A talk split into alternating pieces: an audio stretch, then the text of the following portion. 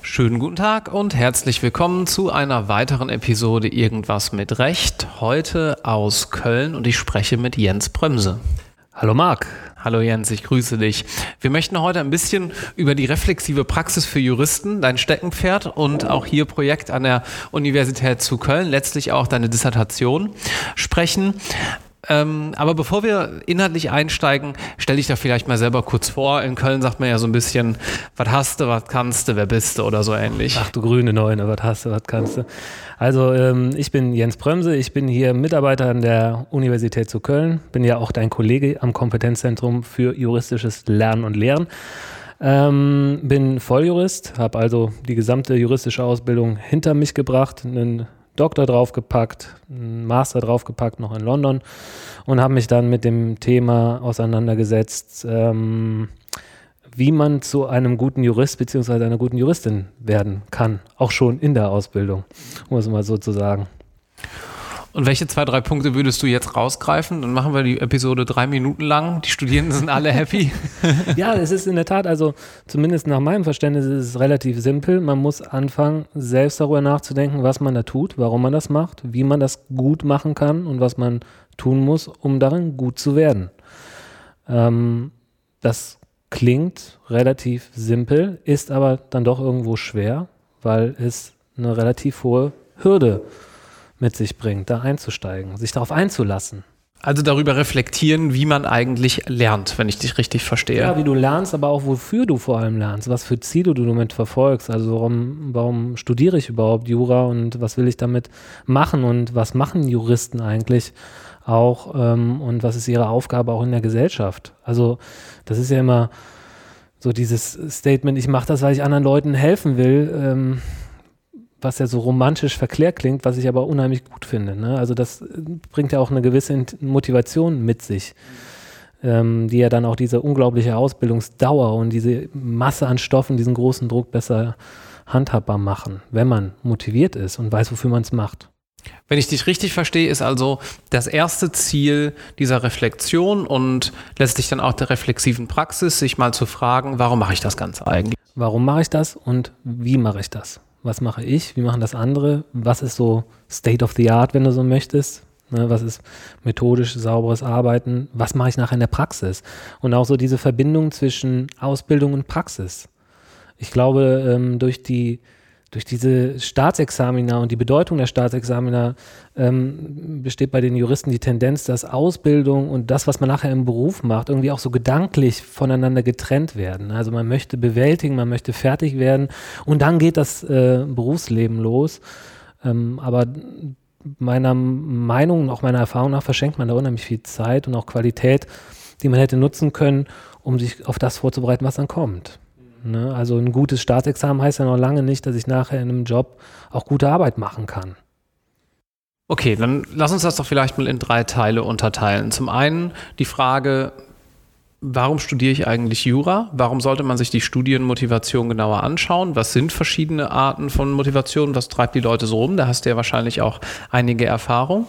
Dann die Frage, wie lerne ich richtig? Beziehungsweise was läuft heute deiner Erfahrung nach falsch? Und dann gehen wir am Ende noch mal ein bisschen darauf ein, wie dieses Projekt eigentlich ins Leben gerufen wurde, was du da jetzt gemacht hast. Denn das ist für den einen oder anderen ja wahrscheinlich auch unter der Prämisse, was man alles so abseits des normalen juristischen ausgetretenen Pfades machen kann eventuell ganz interessant. Absolut. Ist auch wunderbar daran, an der ganzen Unternehmung Jurastudium. Gut, also Teil 1. Welche Motivation gibt es denn deiner Erfahrung nach, Jura zu studieren? Du meinst jetzt bei Studierenden? Mhm. Also das kann ja ganz unterschiedlich sein. Entweder dieses, mich interessiert dieser Berufsstand, also mit Leuten umzugehen, äh, Probleme und soziale Konflikte anzugehen, zu vermitteln, aber auch ähm, Recht zu sprechen, auch zu entscheiden. Also es kann durchaus auch sein, Ansehen und Macht, vielleicht ja auch das. Ne? So, es ist vielleicht auch sexy, Anwalt oder Anwältin zu sein und äh, bringt ein gewisses soziales, ähm, wie sagt man, einen gewissen Status mit sich. Auch der Richterberuf tut das sicherlich ohne Frage. Dann mh, auch die Freude an intellektueller Herausforderung. Das sicherlich auch. Es ist jetzt klar, es ist jetzt nicht unbedingt Raketenwissenschaft oder Neuropsychologie, aber Jura ist auch nicht leicht. Das kommt hinzu. Dann auch eine Sache. Es ist ganz nah am wahren Leben dran. Also, oder? Was willst du sagen? Ja, ja, auf jeden Fall. Also äh, aus der Juristenbrille ist es natürlich irgendwo das wahre Leben, weil wir sehr viel Zeit damit verbringen und überall, das ist auch eine ganz interessante Erfahrung am Anfang des Studiums, überall steckt Jura drin. Wenn man am Anfang mal die Tagesschau guckt, so nach ein, zwei Semestern Jurastudium, dann ist auf einmal alles voll mit Jura. Ne? Ja, absolut, genau. Also ich glaube, das meine ich auch eher, um das zu präzisieren. Das ist eine neue Perspektive auf das wahre Leben, wenn man so möchte, die unglaublich relevant ist wir das. Dann sicherlich auch finanzielle Aspekte und die Fragen nach Karriere. Also darum geht es ja auch. Machen wir uns nichts vor. Wenn man seinen Beruf wählt, dann möchte man ja auch äh, in Zukunft für sich und vielleicht die Seinen dann auch sorgen und sich da nicht zu viele Sorgen auch ums Auskommen machen müssen. Und äh, da sind natürlich die juristischen Berufe auch nicht schlecht aufgestellt, was die Verdienstmöglichkeiten, Karrieremöglichkeiten angeht. Dann heutzutage klar auch die Internationalisierung, die spielt ja auch eine große Rolle. Ich kann ja, nehmen wir mal so einen Anwalt, Mergers and Acquisitions oder so, was die Leute machen. Ich weiß nicht, ob du schon einen Gast hattest, dementsprechend, die so im internationalen Geschäft mitspielen. Das hat ja auch einen gewissen Reiz. Klar. Oder große Summen zu verhandeln, bedeutende Fälle. Ne, ich muss noch nicht mal große Summen verdienen, aber vielleicht, wenn ich hier an, äh, hier an Landgericht in Köln in der Kammer für Wirtschaftsstrafsachen tätig bin, dann entscheide ich ja auch politisch relevante und interessante Fälle. Und das ist ja das ist ja auch irgendwo toll und reizvoll. Also es ist ein ganzer, ganzer Strauß, der so mitmacht. Und eine Sache, okay, die habe ich jetzt vergessen und da gehöre ich irgendwo selbst zu. Vielleicht weiß man einfach nicht, was man sonst machen soll. das ist so sicherlich auch einer der Beweggründe, weil man vielleicht nicht in irgendwas so richtig gut ist, was man so aus der Schule kennt. Und dann ist Jura vielleicht etwas, was man in Betracht zieht, was so auch funktionieren kann für einen zu wissen, dass man vielleicht auch nur aus Verlegenheit irgendwann mal angefangen hat, Jura zu studieren, ist aber ja auch schon was wert. Denn du weißt immerhin, wo du stehst und wo du dann eventuell hin willst oder auch nicht. Beispielsweise gerade eine Freundin gehabt am Wochenende, die wollte auf gar keinen Fall erstes Examen schreiben und hat jetzt zehn Punkte gemacht, weil sie es gerade noch so hinter sich gebracht hat. Ähm, das ist natürlich auch ein Glücksfall. Wie viel Prozent der Studierenden haben denn überhaupt deiner Ansicht nach schon mal darüber nachgedacht, warum sie das hier gerade eigentlich tun? Also ich kann ja jetzt nicht über Prozentzahlen spekulieren, weil die Leute, mit denen ich jetzt ja auch in den Vorlesungen zu tun haben, die sind ja nun mal da, die gehören zu einem gewissen Prozentsatz, die sich mhm. Gedanken machen. Ich glaube aber, ähm, ein Umstand, der relevant ist, ist, dass das immer mehr abnimmt, je länger du studierst.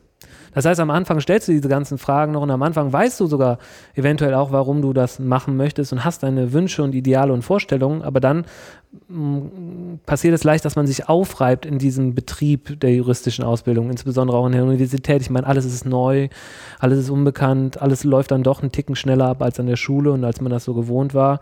Und da erstmal Schritt zu halten, ist ja auch nicht leicht und das bündelt ganz viele Kräfte. Und dann entfernt man sich auch von diesen großen Ganzen, was man vielleicht am Anfang im Blick hatte. Und dann wird es eben schwer. Und da setzt eben auch die reflexive Praxis an, dass man sich das immer wieder zurück ins Bewusstsein holt. Warum mache ich das und was war eigentlich das, was mich antreibt?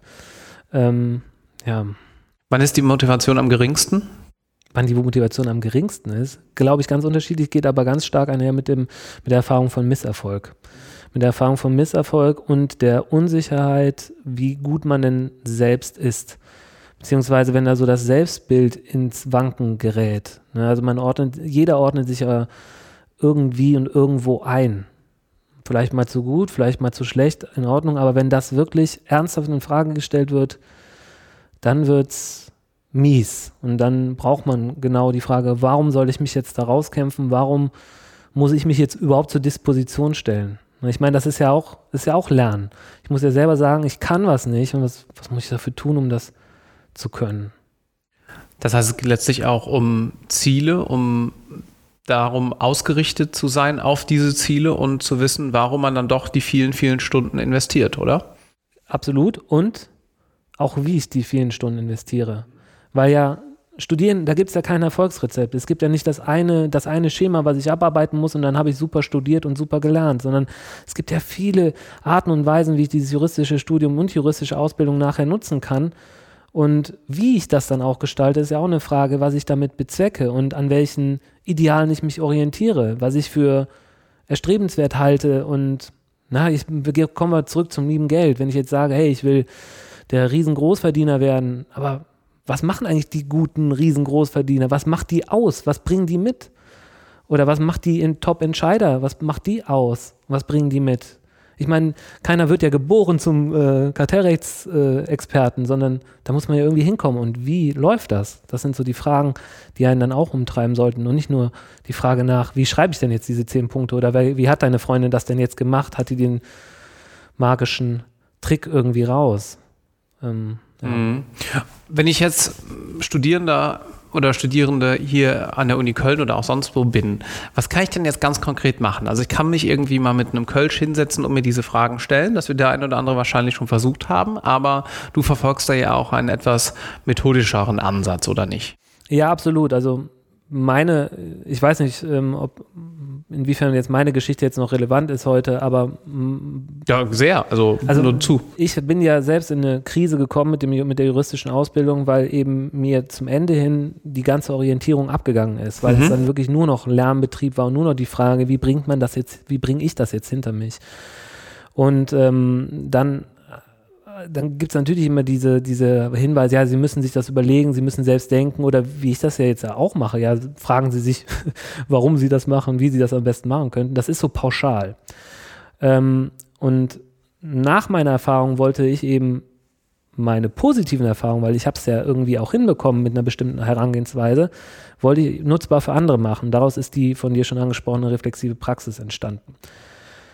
Und ähm, da sind tatsächlich dann auch Handlungsweisen drin, die man nutzen kann, um eben die Reflexion über derartige Fragen zu kanalisieren oder zu konzentrieren. Dass ich das eben nicht an einem Kölsch mache an der Bar, sondern wenn ich in der Kneipe sitze oder an der Bar und ich trinke einen Kölsch, dann soll ich bitte mich darauf konzentrieren und daran Spaß haben aber über meine berufliche Zukunft, über mein juristisches, juristisches Werden und Wirken nachzudenken, das mm, sollte ich in einem anderen Rahmen tun.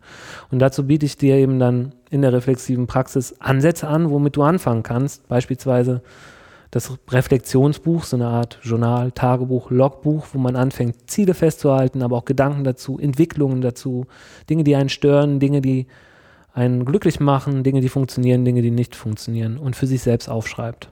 Sowas zum Beispiel. Dazu sollte man äh, vielleicht kurz sagen, dass das Ganze online verfügbar ist. Du hast so einen ähm, Webcast oder Online-Videos, wie auch immer man das Ganze jetzt nennen möchte, ähm, produziert unter reflexive-praxis-jura.de kann man sich das kostenfrei anhören. Und da ist eben auch beispielsweise ein Video zu diesem Reflexionsbuch vorhanden, richtig? Ganz genau, also das ist, ich, ich nenne es digitale Lerneinheit. Es gehört noch ein bisschen mehr dazu. Das, ist, das sind nicht nur die Videos, sondern auch das drumherum, wie man das noch auf sein Studium oder sein, seine Examensvorbereitung beziehungsweise sein Referendariat draufsetzen kann. Also da sind auch so Zeitplanvorschläge und so weiter sind da drin. Jetzt muss ich dazu sagen, dass diese Art und Weise zu denken und sich auf Reflexion einzulassen natürlich gerade uns Juristen etwas schwerer fällt, weil wir ja in der Ausbildung dazu angehalten werden, objektiv zu denken, was auch immer das sein mag. Also das Subjekt rauszunehmen und Reflexion ist eigentlich nichts, was zur Juristerei so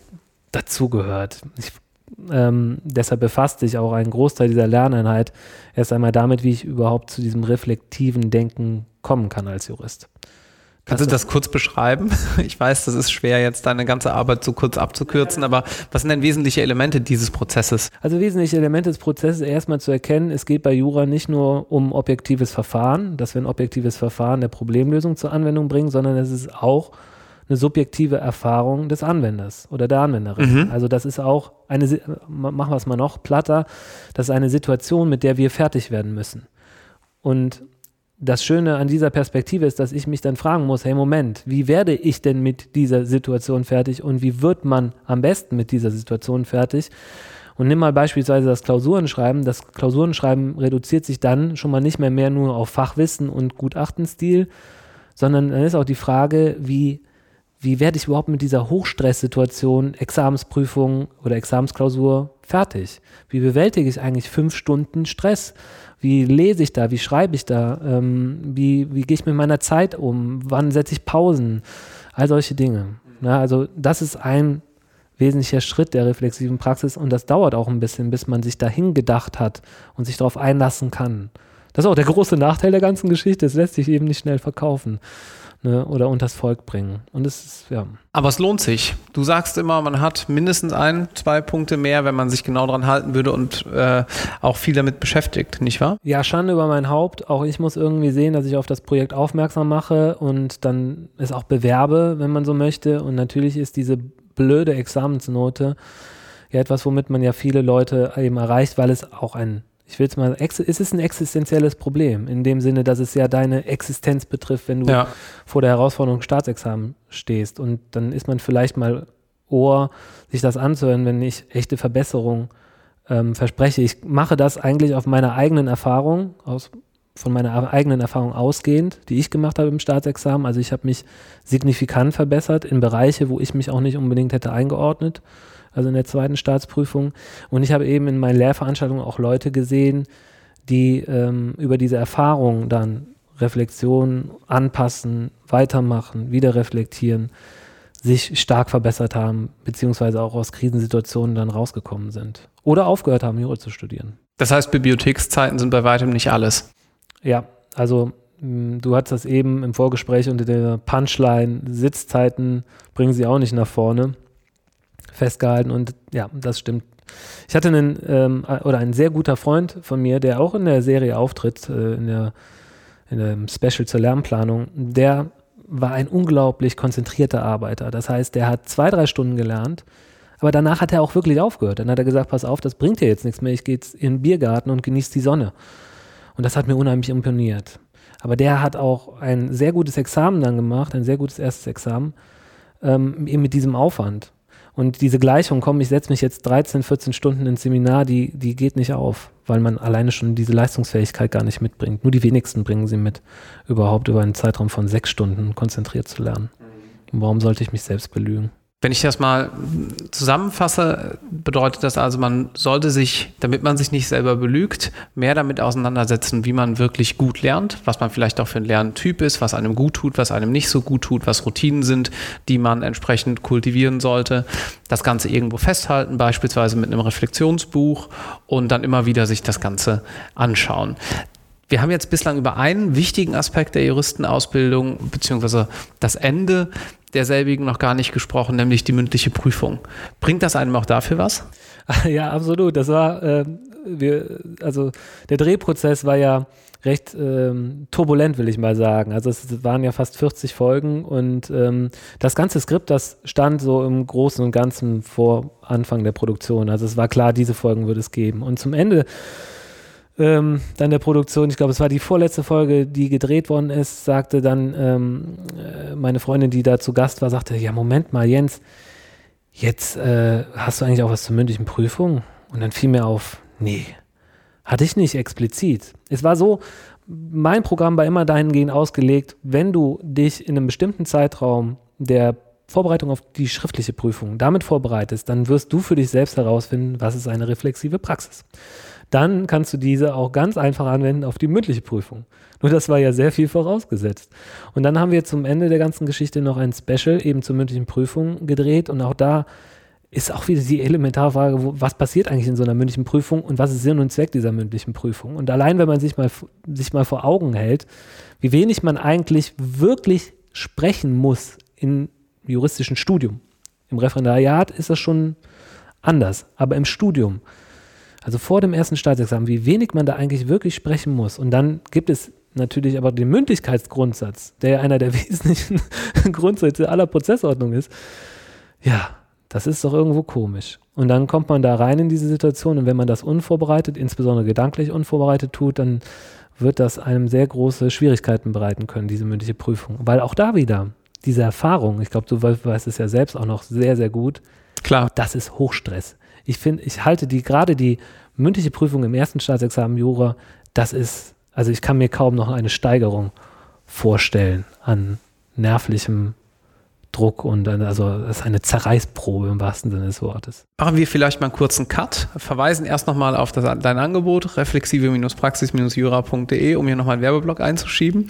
Und dann würde ich ganz gerne noch auf einen finalen Aspekt eingehen. Und zwar, unser Podcast dient ja auch immer dazu, besondere Werdegänge von Juristen darzulegen. Und wir haben jetzt gerade noch ein bisschen mehr über das Inhaltliche gesprochen. Ich würde gerne nochmal über ein, zwei persönliche Aspekte sprechen. Und zwar die Frage, wie du denn dieses jetzt hier eigentlich hast umsetzen können an der Uni Köln. Also ähm, letztlich standest du irgendwann ja da, hast du gerade eben beschrieben.